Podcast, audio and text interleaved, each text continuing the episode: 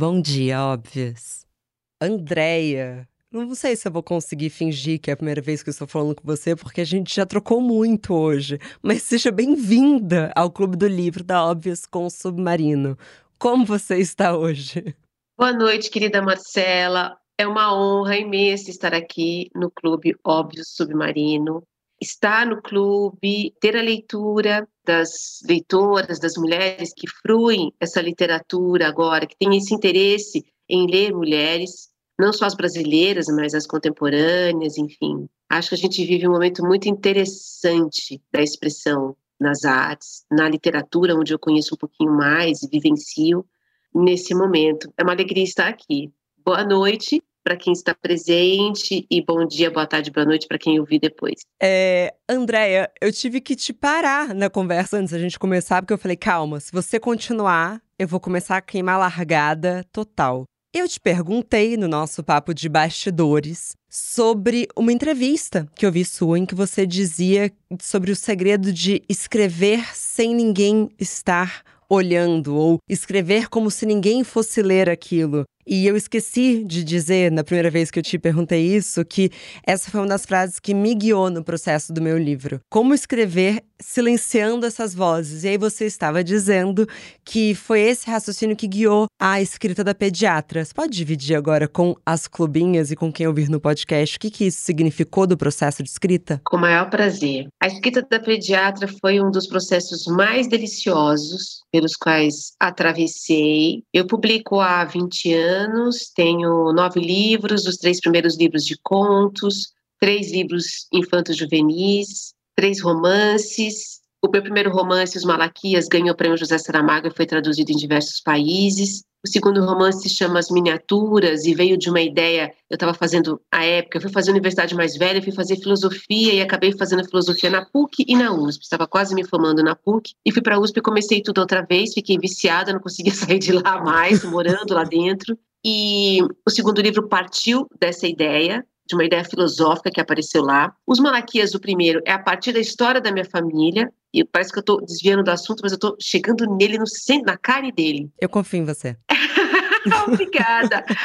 o primeiro livro era a partir da história da minha família, que se chama Os Malaquias. Um raio cai na casa dos meus bisavós, no zona rural do sudoeste de Minas Gerais, era uma tempestade, o meu avô, meus tios avós dormiam na mesma cama, no mesmo quarto que os pais. Um raio cai nessa casa, nessa cama, nesse quarto, e cozinha por dentro esses bisavós. Eles morrem de raio. E eu descobri depois que os é, Minas Gerais é um dos lugares de maior incidência de raios e tal. Então, assim, em algum momento aquilo aconteceria, aconteceu com os meus bisavós. Meu avô ficou e os seus irmãos órfãos. Uau. E eu levei muitos anos para escrever esse livro, e eu escrevia. A sensação era que. A sensação tudo era isso, assim. Eu estou falando com eles. Às vezes eu, eu achava que eu estava profanando ou fazendo alguma coisa para além da literatura, porque é o seguinte: como é que eu poderia ofender pessoas tão amadas num livro?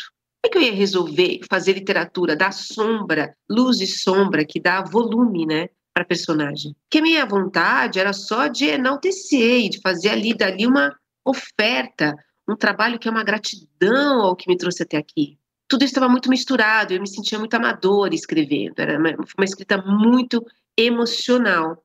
Os personagens foram morrendo no decorrer da escrita, e eu me sentia mesmo assim, como se eu estivesse é, sendo lida por eles, é como se eu estivesse sendo observada durante a escrita. Só para dar a diferença da pediatra, que eu não conheço a Cecília, não, nunca vi esta pessoa, eu não tenho referência absolutamente nenhuma dela. Eu não sou amiga de médicos.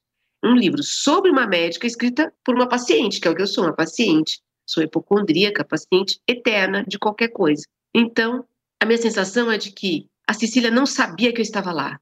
E essa sensação, eu adoraria que ela se repetisse. Mas na minha experiência, dos livros escritos. Os processos nunca se repetem, isso é uma pena. Mas essa sensação de não ser observada pela personagem, de flagrar o tempo todo, foi uma das. Bom, eu escrevi em um mês o livro, assim, numa descarga.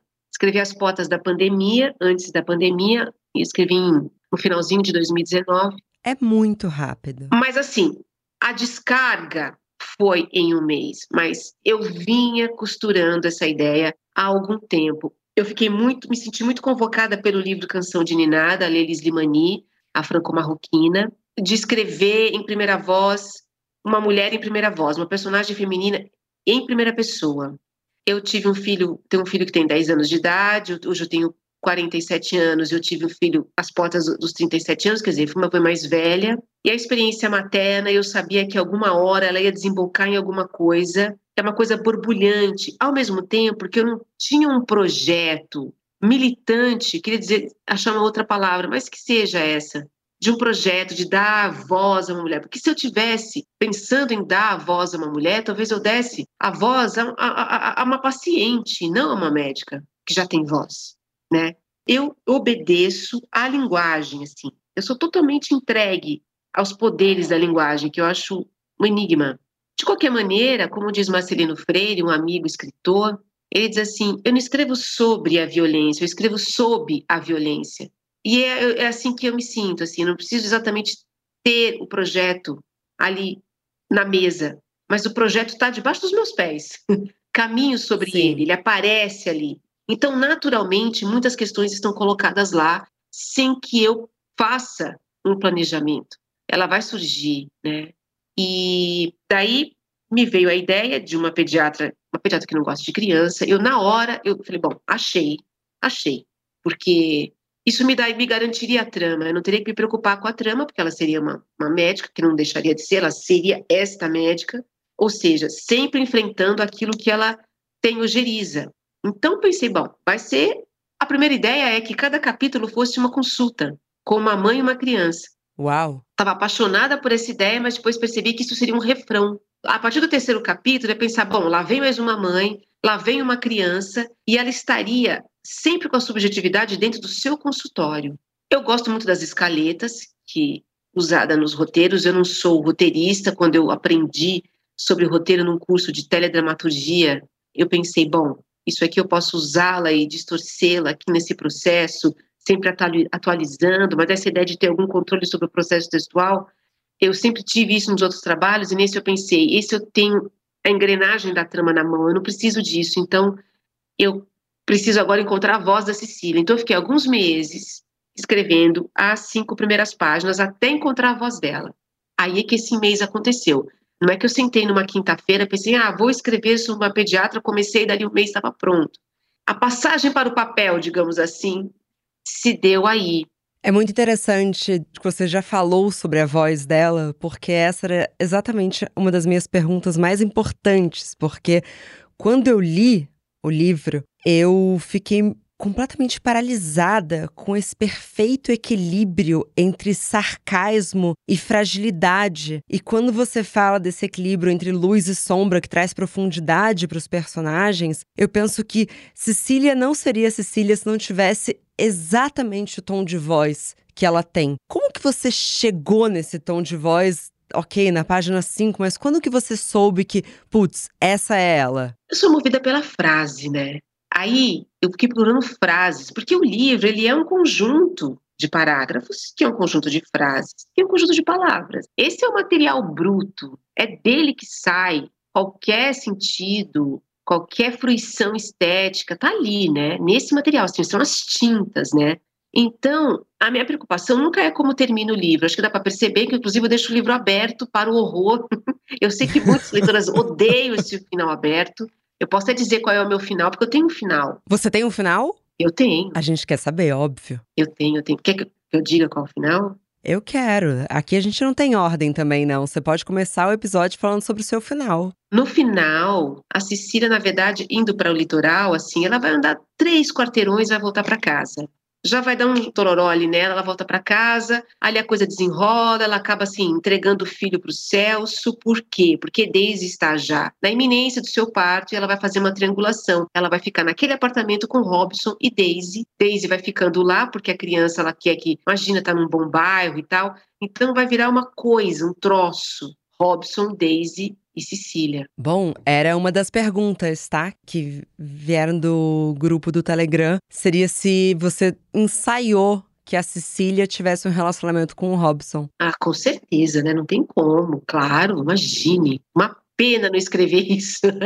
Mas é porque isso, é que isso abriria uma passagem para o segundo bloco do romance. E, e eu, assim, para mim o corte era, era ali. Era ali, assim, eu tenho. Eu, meus romances são curtos, né? Eu vejo eles como uma novela, um conto longo, assim, com uma, uma apreensão rápida ali daquele texto e tal. E, bom, as decisões, bom, eu no que eu entreguei, eu entreguei o texto para a agente literária, que diz, bom, ela, acho que o texto já está pronto, a editora também concordou, e aí um ano depois é que eu voltei para o arquivo, tava, estava em pandemia ainda, para fazer edição, a edição teve coisas muito pontuais, do jeito que o texto saiu, eu nunca tive uma experiência parecida com essa, nunca, sempre teve muita... Bom, a pediatra, eu escrevi durante um processo de, de seis anos já, que estou tentando escrever um texto, o personagem protagonista é um homem, e que eu não consigo encontrar o tom dessa personagem. Tem seis anos que eu estou nessa levada. A pediatra, assim, foi meio que um, um descanso, assim, sabe? Eu estava muito saturada desse processo. Então, não é que eu consiga escrever muito rápido. Eu até consigo erguer o original de uma forma breve. O problema são as várias versões, né? Reconhecer que ali tem alguma coisa e tal. E a Pediatra é um romance que ah, praticamente foi publicado quase do jeito cru, assim, de um jeito, um, numa pincelada, digamos assim, você pá, uma pincelada, e tinha uma intensidade muito grande nessa escrita, sabe? Eu tenho um filho que vai para a escola uma da tarde, sai às seis da tarde, então todos os dias esse era o horário em que eu me concentrava e que eu não fazia absolutamente mais nada. Não recomendo, porque dá vasinhos e dá ciático e dá muitas coisas. Mas absolutamente fora de si. E, e eu adoro essa sensação também não sei se recomendo, não é exatamente bom para a saúde, mas é impossível de sair, impossível de sair. Eu gosto de ficar totalmente dominada pelo processo, sabe? Entrega mesmo. Porque eu acredito mesmo que escrever não dá para molhar um pezinho. Você não molha um pezinho para ver a temperatura e vai ter. Não. É, é água na cintura para cima. É, é um mergulho que você pode até subir a cabecinha para recuperar o fôlego, mas quando você vê de fato. Bom, eu te contei isso, né, antes da gente começar. Quando eu via no meio do processo de escrita do meu livro, eu estava completamente dopada. É uma coisa em que minha mente entrava em transe daquelas palavras. E chega uma hora que você já não está quase pensando mas a minha escrita é uma não ficção, então eu tenho que também resgatar coisas que estão dentro de mim. E quando você fala que você nem convive com médicos, eu jurava que você convivia. Pelo seguinte, eu estava recentemente com uma pessoa bem próxima a mim, que é médica, estávamos em uma loja e eu estava experimentando umas roupas e ela atendeu o telefone. Ela falou: Oi, ah, internou? Não, vai internando que eu já ligo para você de volta. Ela tava no dia de folga dela e eu parei tudo, meu olho encheu de lágrimas. Eu falei: quem tá internado? O que, que tá acontecendo? Ela. Não, é a minha paciente, mas fica tranquila. Ela tem essa questão. Eu não, gente, por questões de sigilo médico, não, não posso entrar no, em detalhes. Mas aí eu saí de lá e aí a gente continuou olhando algumas coisas da loja. Aí eu falei: está quieta, né? Está pensando na paciente? Ela, não, eu tô com fome, Marcela. E aí a gente gargalhava, as duas gargalhava, porque eu passei o resto do dia com aquela compaixão, passando meio mal, assim, como será que tá a paciente? E ela tratou aquilo como rotina. Tranquila. Tranquila. E eu fiquei pensando que a gente romantiza muito os médicos como se eles fossem super poderosos e super-heróis, mas talvez para serem capazes de fazer o que eles fazem, eles têm que ser exatamente o oposto, que está muito mais para Cecília do que para Grey's Anatomy. Você acha que também a Cecília humaniza a nossa maneira de olhar para essas pessoas? Eu acho, assim, pela reação de leitores e leitoras, né? Eu acho que ela humaniza e aterroriza ao mesmo tempo. É, para os médicos que me procuram, ela humaniza. Eu nunca, eu sei que há uh, opiniões muito diversas sobre o livro, né? Mas as positivas é as que me chegam, né? Nunca alguém veio problematizou o livro diretamente comigo. Então o que eu recebo são de médicos, principalmente, médicas, é de uma identificação. Eu fico muito espantada com isso, de uma absoluta identificação neste lugar em que há alguém atrás do jaleco, uhum. não importa quem seja, né? Tanto que a Cecília tem uma coisa da ciência, que é o protocolo científico. Antes da pandemia, né, a gente passou por uma, um questionamento sobre médicos que seguiam a ciência e os que não seguiam a ciência. Eu escrevi antes dessa discussão, então isso não foi afetado por essa discussão que ficou atualiz... que nos atualizou em relação aos médicos e tal, né? Mas então ela tem uma coisa de que o protocolo científico, as evidências científicas é o biombo perfeito, porque ela não precisa, ela pode ser quem ela quiser, ela pode ser batista, monarquista, fetichista, ela pode, absolutamente quem ela quiser, porque não é isso que atende o paciente. O que atende o paciente é o protocolo.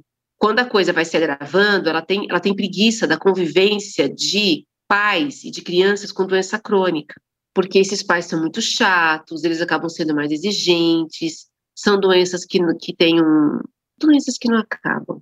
Mas aí, voltando assim, tem uma coisa de humaniza nesse sentido de médicos que dizem assim: nossa, é muito interessante. Muitos achavam que eu era da área, inclusive, também é espantoso isso, enfim, interessante também, mas não, né? Absolutamente não. E aterroriza pessoas que não são da área, né? E assim, é, vendo assim uma monstruosidade numa médica que deveria gostar, que não deveria estar naquele lugar, então tem esse, esse pêndulo e tal. Mas, Andréia. Diz. Perdão, é porque o termo monstro, ele apareceu muitas vezes também no grupo de discussão. Eu tenho uma opinião pessoal que eu queria dividir com você. Oba!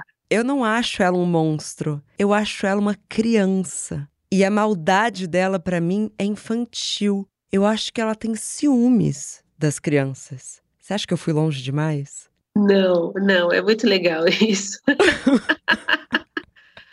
muito legal. Você sabe que você não é a primeira pessoa. Eu fiz parte de um, participei de um grupo só de psicanalistas e uma delas estava dizendo que ela era essa, ela era criança. Você foi para a mesma linha dessa dessa leitora psicanalista e tal que estuda literatura e tal e estava dizendo do da vulnerabilidade dela, da fragilidade dela, né? E acho que daí isso tem a ver, aí voltando, com essa coisa de pensar personagem que rompe a expectativa de alguma maneira, né, desde o começo, né? Primeiro que ela não quebra nenhum pacto social, ela de fato não faz mal a alguém. Até o seu concorrente, que é o Jaime, que ela poderia denunciar para as autoridades, enfim, a respeito do parto domiciliar, que seria proibido, ela nem isso faz, ela não faz muita coisa, ela fica imaginando a vida das pessoas na cabeça dela. Ela foi negligente aqui a colar com pacientes, mas ela nunca chegou a fazer de fato qualquer maldade, né? Não é aquela figura que vai aplicar uma injeção letal numa criança porque ela chorou. Ela não rompe o pacto, mas ela fica ali naquele limiar. E é uma pessoa que não tem amizades, ela não tem um hobby, ela não viaja, ela não usufrui das artes, ela não sublima absolutamente nada, ela está ligada a uma coisa muito primitiva ainda, de saciedade imediata, sabe? Da uhum. dopamina, viciada na dopamina. E começa então a, a, a perseguir pessoas, né? Como num videogame, praticamente, atrás da dopamina fácil do videogame, e eu tinha em mente isso, assim, que ela jamais, por exemplo, eu tenho, tá, tá escrito num dos originais, uma das que eu escrevi, né? Ela não mata ninguém. eu descobri isso outro dia, que era um recado que eu coloquei, porque ela não pode, ela vai só, ela vai pro limiar, limiar, era sensacional. limiar, limiar. E, e tem um, tinha um recadinho para mim também que era assim, não corra. Não corra? Não corra. Era para porque eu estava tão eletrizada tão eletrizada que eu, eu, eu, enfim, eu terminava de escrever um dia e eu tava, só pensava nisso, no dia seguinte, eu não via a hora de chegar a hora de eu abrir esse computador e voltar para saber o que ela ia fazer, uhum. porque nada vinha antecipado. E aí, falando das palavras que formam a literatura, as frases, os parágrafos, quando veio a primeira frase, atropelamos um gambá às três da manhã, dali eu já percebi que então ela não gosta de criança e a vida dela também não é só não gostar de criança, tem coisas ali que saem um pouco dos trilhos. O que uma pediatra, uma médica está fazendo às três da manhã na estrada? Aí você pode trocar de profissão. O que, a aeromoça está fazendo às três da manhã para comprar um terreno? O que advogada? Por que não foi mais cedo? Deixou para o dia seguinte. Daí ela viaja no banco de trás porque enjoa se está no banco da frente. Ela não está legal. O marido está num jejum esquisitíssimo que rompe comendo um pernil com vinagrete na beira da estrada, também não está legal. Aí a primeira frase do segundo capítulo, marido infeliz mina até um jequitibá, daí eu falei, achei, achei. É uma paciência zero, uma tolerância quase nenhuma para frustração.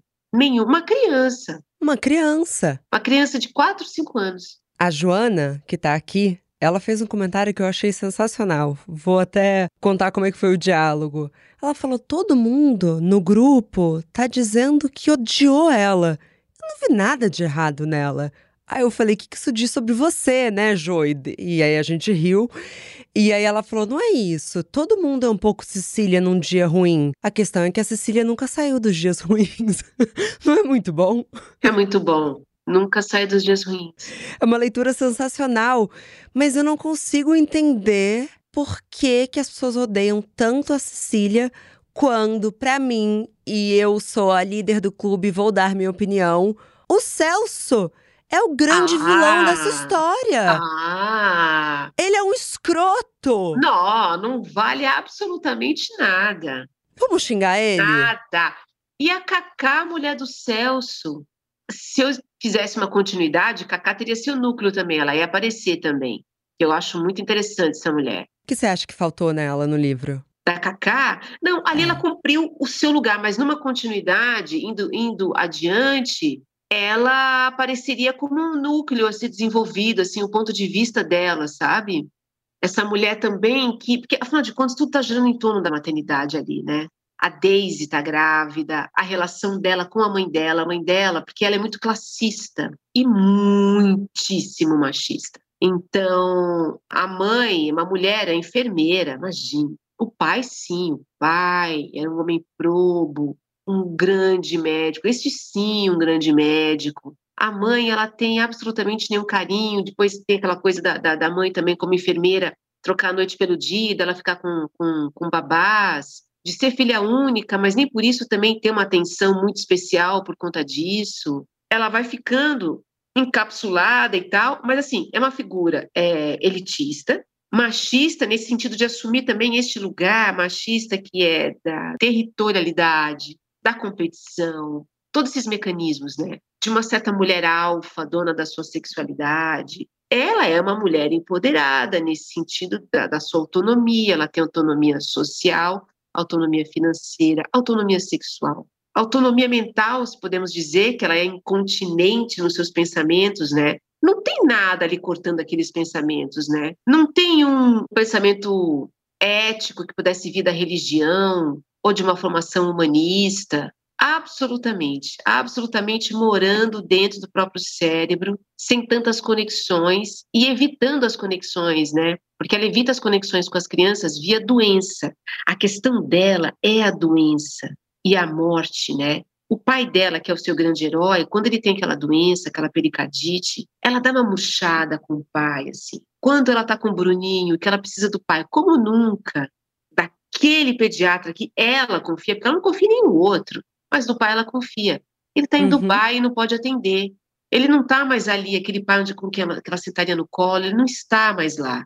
Esse, esse cara se desfaz também, esse lugar se desfaz. Rola uma orfandade ali, dessa ligação com o pai, da mãe já um pouco, né, desse desligamento. E pensei também que ali seria o ponto de virada dela, porque ao sentir a dor de uma relação de afeto e de amor, que a gente pode dizer que ali aconteceu, esquisitíssima, mas aconteceu, que é uma ligação quase olfativa, que ela chama de uma atração quase bioquímica, né, pelo cheiro da criança que ela se atrai, que faz cócegas no teto do cérebro, ela fica refém dessa sensação. E quando descobre que essa criança então tem uma doença crônica e que ela, imagina, isso a obrigaria ter o papel de uma mãe ou de uma médica de verdade, ela entrega o Bruninho ao pai, mas tarde demais. Tarde demais. Quando ela vai olhar, ver essa criança ainda no leito, junto com a Cacá, que ela entra no quarto para olhar a criança, ela pensa, ele não está tão mal assim. É claro que eu vou conseguir cuidar. Ela faz essa, essa virada de ali ela vai cuidar pela primeira vez. Quando ela sai com o carro, essa ideia de que ela vai cuidar. Pela primeira vez, ela vai cuidar. Ela nunca cuidou nunca cuidou. E negar a doença do marido, depressão do marido, todas elas, né? Ela tem uma fibromialgia, negar a doença, negar a vida, né? E você sabe que em relação à doença, eu, eu, conversei com dois pediatras, mas basicamente eu li muitos papers de medicina. Eu adoro ler sobre doenças. Eu também, mas eu sou filha de médico. Já me disseram que toda filha de médico é hipocondríaca. Puxa, eu que sou filha de comerciante caí nessa, não tem, né, na menor. Mas olha. Nem justificativo. não, não tem. Mas eu já frequentava antes do livro fóruns no Facebook de doenças crônicas que eu não tenho, nem minha família, nem ninguém que eu conheça. Eu sempre gostei de ouvir os relatos das pessoas com doenças que não têm cura. A relação com as dores, a relação com os médicos, e tinha uma embocadura na fala desses pacientes, que é aquele paciente que conhece muito a doença que tem. Esses que vão para os fóruns conversar sobre, né? Que é claro que tem muita gente com doença crônica, diabéticos, enfim, asmáticos e tal, que nem estão nem aí, não interessa nada disso, mas, mas esse, essa fala dessas pessoas que montam grupos e tentam ler papers para entender sua própria doença, acaba meio que imitando, assim, não é imitando, fala com propriedade sobre tratamentos e a própria doença. E foi mais essa fala de pacientes que está na Sicília do que propriamente de médicos. Porque de dois médicos que eu consultei, consultei assim que eu conversei, eu não obtive muita coisa, não. Olha. Foi uma coisa mais protocolar e tal, assim, mais distanciada.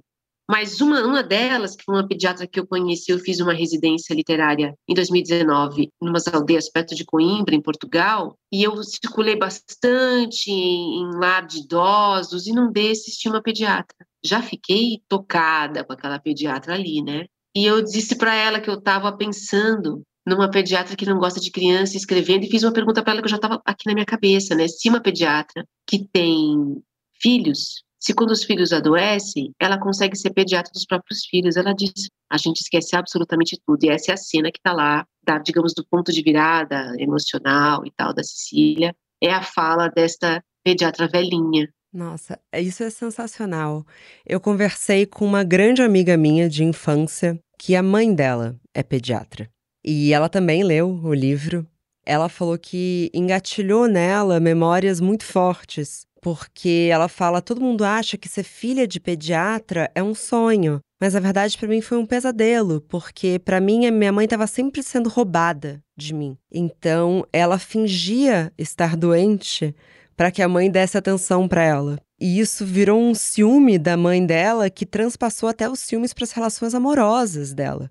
Porque ela sempre sentia que ela estava competindo, aí competiu com as crianças, aí compete com outras mulheres. Enfim, não vou tornar esse episódio a cadeira de psicanálise dessa minha amiga, mas foi muito interessante ouvi-la falando isso. Muito. E já entrando um pouco nas perguntas do Telegram, a Camila Mendonça ela tem uma pergunta complementar a isso, que eu acho que você pode comentar o que eu falei e também o que ela traz que ela quer saber se a obsessão da Cecília com o Bruninho teria algo a ver com a solidão que ela sentiu na infância. A gente pode dizer que ela se enxergou nele? Acho que dá para ler assim também. Dá. Mas olha só que interessante. Eu não pensei exatamente, raciocinei ou racionalizei exatamente. Eu fui pela frase, sempre guiada pela boa frase, sabe? Uma frase depois da outra. Mas eu acho que todas as nossas vivências, elas são um repertório de escrita, né? E que gosto de lembrar daquela ideia do inconsciente ótico do Benjamin, mas pensando aqui no momento da escrita, eu sempre fantasio o seguinte, por exemplo, se eu estou aqui olhando essa tela, que eu estou aqui diante dela, né? No final do dia, vou me lembrar do dia, vou me lembrar da tela. Mas é onde o spot principal da razão, da memória, está focado.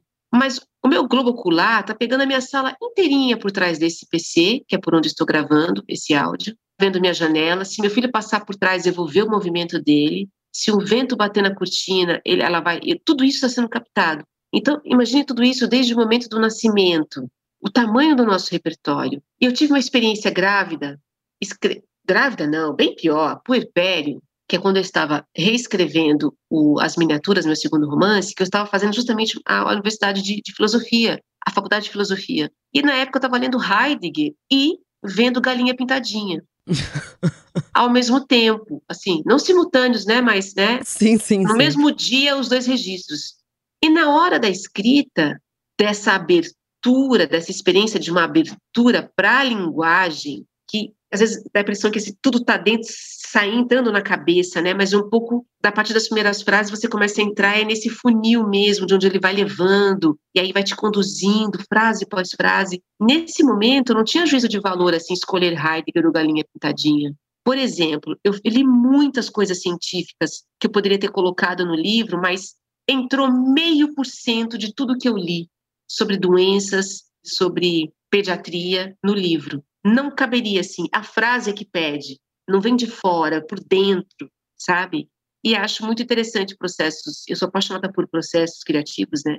Adoro, fico morando neles, eu fico anos no processo criativo. A pediatra que, sei lá, não sei o que aconteceu ali. Estava precisando dessa libido literária, porque é uma paixão, né? Que usou. Imagina você ficar sete anos com, com um livro, é um casamento, né? É outra relação.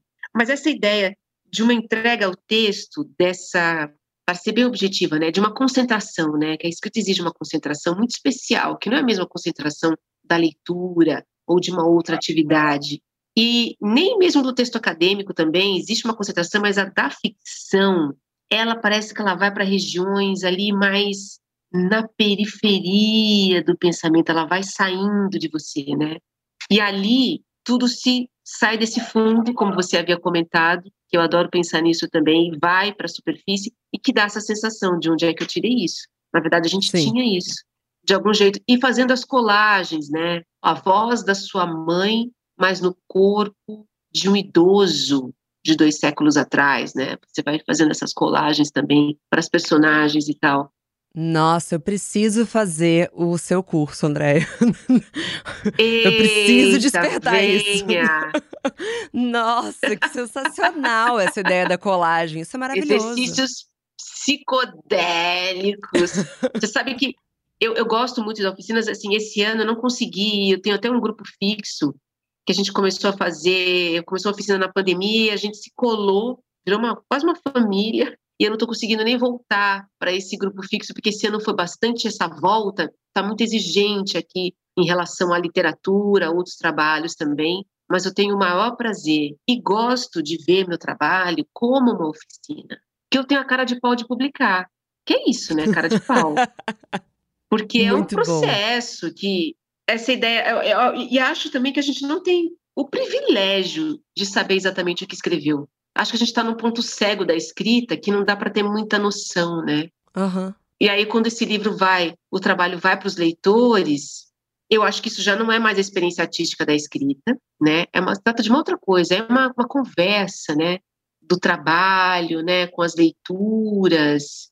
É, mas eu gosto cada vez mais de preservar esse lugar de construção e de exercícios o livro que eu estou procurando o tom ainda, eu estou, sei lá, na quinta versão, estava toda em primeira pessoa, não, toda em terceira, passou para primeira, estava em realismo mágico, tiro o realismo mágico, e sempre ali, opaco, opaco, opaco. Agora é que me veio alguns insights depois da pediatra a respeito do personagem, eu estou voltando para ele, que eu não deixo ninguém para trás, assim. Nunca deixei de publicar nenhum processo. É, a Maria Júlia Storani, ela perguntou se você teve incômodos. Ai, desculpa, perdão. Acho que cortou para mim. Não, eu tô te ouvindo agora. É que eu que tagarelo demais, Marcela. Não, tá tudo bem. Eu amo. Eu amo muito. Eu amo escutar. Eu ia só por uma questão de tempo, na verdade, Andréia. Eu tenho três perguntas aqui das pessoas que estão no chat, mas eu acho que algumas já estão respondidas. A Maria Julia Storani perguntou se você teve incômodos descrevendo a Cecília, mas me parece que escrever a Cecília foi um dos maiores prazeres da sua vida. Mas eu chorei muito. Tem a ver com, assim, olha, Teve sofrimento, sim. Eu chorei muito na cena dela sentindo a dor de ter um filho, muito. Porque é a dor, como diz o outro, de fazer alguém vir para a vida. Dói. Eu, nossa, chorei, chorei, chorei, chorei, chorei, chorei, chorei. Quando terminou também, quando terminou também, assim, sentindo uma. Nossa, que, que é a maternidade, né, gente? Que coisa bruta! que brutalidade! E que espetáculo! E que volume! Que sabe, pare, é, tá para aquelas fotos agora do novo, da, da, nova, da NASA, esqueci o nome agora do, do, do, do, ah, tem o nome do satélite, não é o satélite que fez as, as fotos atualizadas do universo, E ali tem uma hora assim que tem exatamente assim montanhas de galáxias. Eu acho que é um pouco isso assim a maternidade, uma espécie de montanha de galáxias, porque você produzir um órgão durante três meses que depois vai ser expelido, que é a placenta. Você constrói uma galáxia de carne e sangue, que é quando você mais passa mal, né? Porque o seu corpo está assim, é para você ficar quieta, porque você está produzindo um órgão e aí depois, enfim, vai aquele desenvolvimento, e aí quando você dá a luz, aquele ato só termina quando você dá a luz, outra vez, ao órgão. O órgão tem que nascer, que é a placenta, é um fígado, né? Não sei se você já viu a placenta, é um fígado que faz exatamente isso, né? Essa filtragem. Eu nunca tinha pensado dessa maneira, não sei se estou ainda mais apavorada com a ideia da maternidade. Você está descendo uma Cecília em mim. Olha, outro dia me falaram assim, ó, ó, outro dia uma leitora me encontrou e falou assim na livraria, disse assim, ó, é, você sabe que eu me sinto muito mal de ter lido uma pediatra e ter me sentido dividida entre o que ela é? Eu falei assim, imagine, eu que escrevi. Muita terapia, amor. As pessoas perguntam como foi seu parto? Não, você sabe que não é uma curiosidade como foi meu parto, mas eu sempre digo que fui uma mãe prana. Olha só, mãe pran, praníssima, praníssima. E, e eu escrevi de um ponto de vista de alguém que leva essa prática a um lugar de escória, né? É difícil, foi difícil escrever isso, de verdade. Mas, por isso que eu estou dizendo assim, se fosse levado a um projeto, assim, dos valores, meus valores de pessoa física, civil, o livro seria, por exemplo, na voz da Doula, certamente, do Jaime, uhum. mas não foram elas que me deram uma voz contundente, que ia dizer alguma coisa que nem eu mesma sei o que, sabe? Essa experiência. E pós meu parto, eu tive um parto humanizado, o parto humanizado, assim, ele ficou, não sei se como é que é agora, mas na minha época, assim, é uma coisa muito elitista também, né? Uhum. Equipes que cobram caro, com alguns hospitais que também são caros. E eu tive no hospital, porque eu sabia desde sempre que eu não teria coragem de ter o filho em casa, porque eu sou muito apavorada. Eu falei, não, vou lind, lind, lindíssima na banheira lá do Itaim. Exatamente o Itaim que está lá no livro. Mas é óbvio que na primeira dor eu me assustei, eu me senti ofendida com a dor. Minha relação com a dor é um negócio, assim. Ofendida? É, eu me sinto ofendida. Ofendida. Ela me ofende. Quando dói alguma coisa, eu me mas aí, é, mas aí é uma ofensa é ofendida por quem, né? Essa é a pergunta. Não sei. Muito bom. Andréia, eu preciso terminar por uma questão de tempo. Acho que não temos mais perguntas que você não tenha respondido. Quero saber se você acha que esse personagem vai assumir um novo tom de voz e teremos um próximo livro seu no Clube do Livro da Óbvias, porque queremos muito. Você acha que vem aí um próximo livro, quem sabe no próximo ano? Olha, o que tem é o relançamento desse livro, Os Malaquias, que é o que ganhou o prêmio José Saramago em 2011, que vai ser relançado agora em outubro. Oba. E que é uma história sobre a orfandade, é uma outra, assim, realismo mágico, um romance rural, um romance que fala sobre as águas. Há uma personagem que é uma matriarca, a Geraldina, que ela morre, mas fica uma substância material dela que se dissolve nas águas e vai parar na, na lâmpada de uma casa quando vai acontecer a represa de Furnas, que é uma hidrelétrica nessa região na década de 20 do século passado. É uma outra viagem, assim, mas tá lá. Esse, esse é o que vai estar disponível, que a Companhia das Letras já vai, colocar, estar nas livrarias 4 de outubro. E o próximo livro, o livro que eu estou escrevendo, é a personagem que se relaciona, é um homem que está envolvido com as artes marciais, o Kung Fu. Olha! E tem uma relação com o cadecismo também vai passar por um, uma relação com o cadecismo. É, uma, é bem curioso, bem interessante, mas eu acho que essa voz, essa coisa para escrever, como exatamente usando essa primeira pessoa de uma mulher cínica e tal, eu tenho aqui um projeto, mas que não tem nada a ver com o livro, nem com o cinema, e que estou pensando em, em levar para um outro lugar. Mas também já tenho alguns rabiscos aqui para outros livros. Então, eu estou sempre escrevendo. Sempre. Quando um livro começa a emperrar, eu começo outro, aquele vai ficando.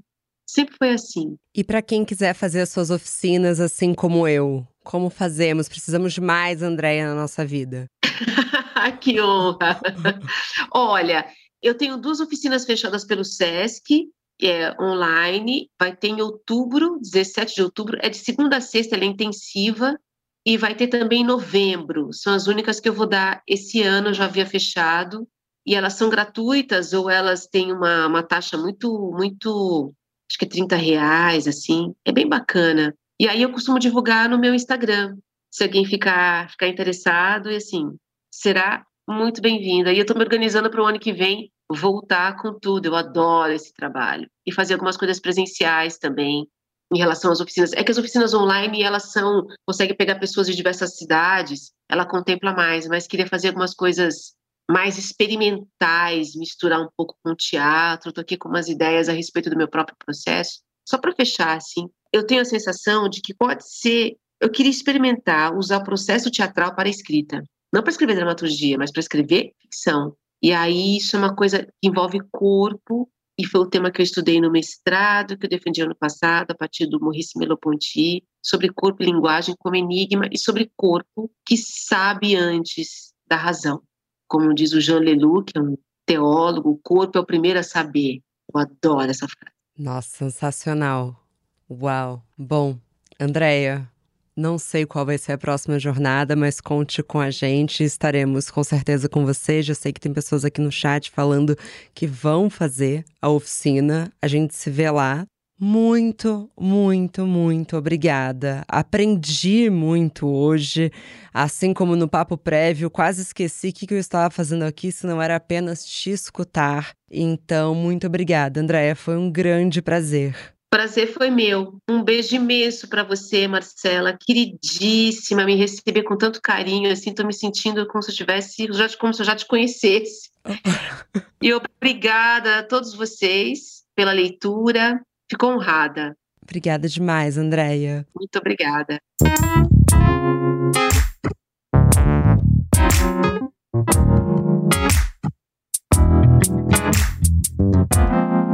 Bom dia, óbvios.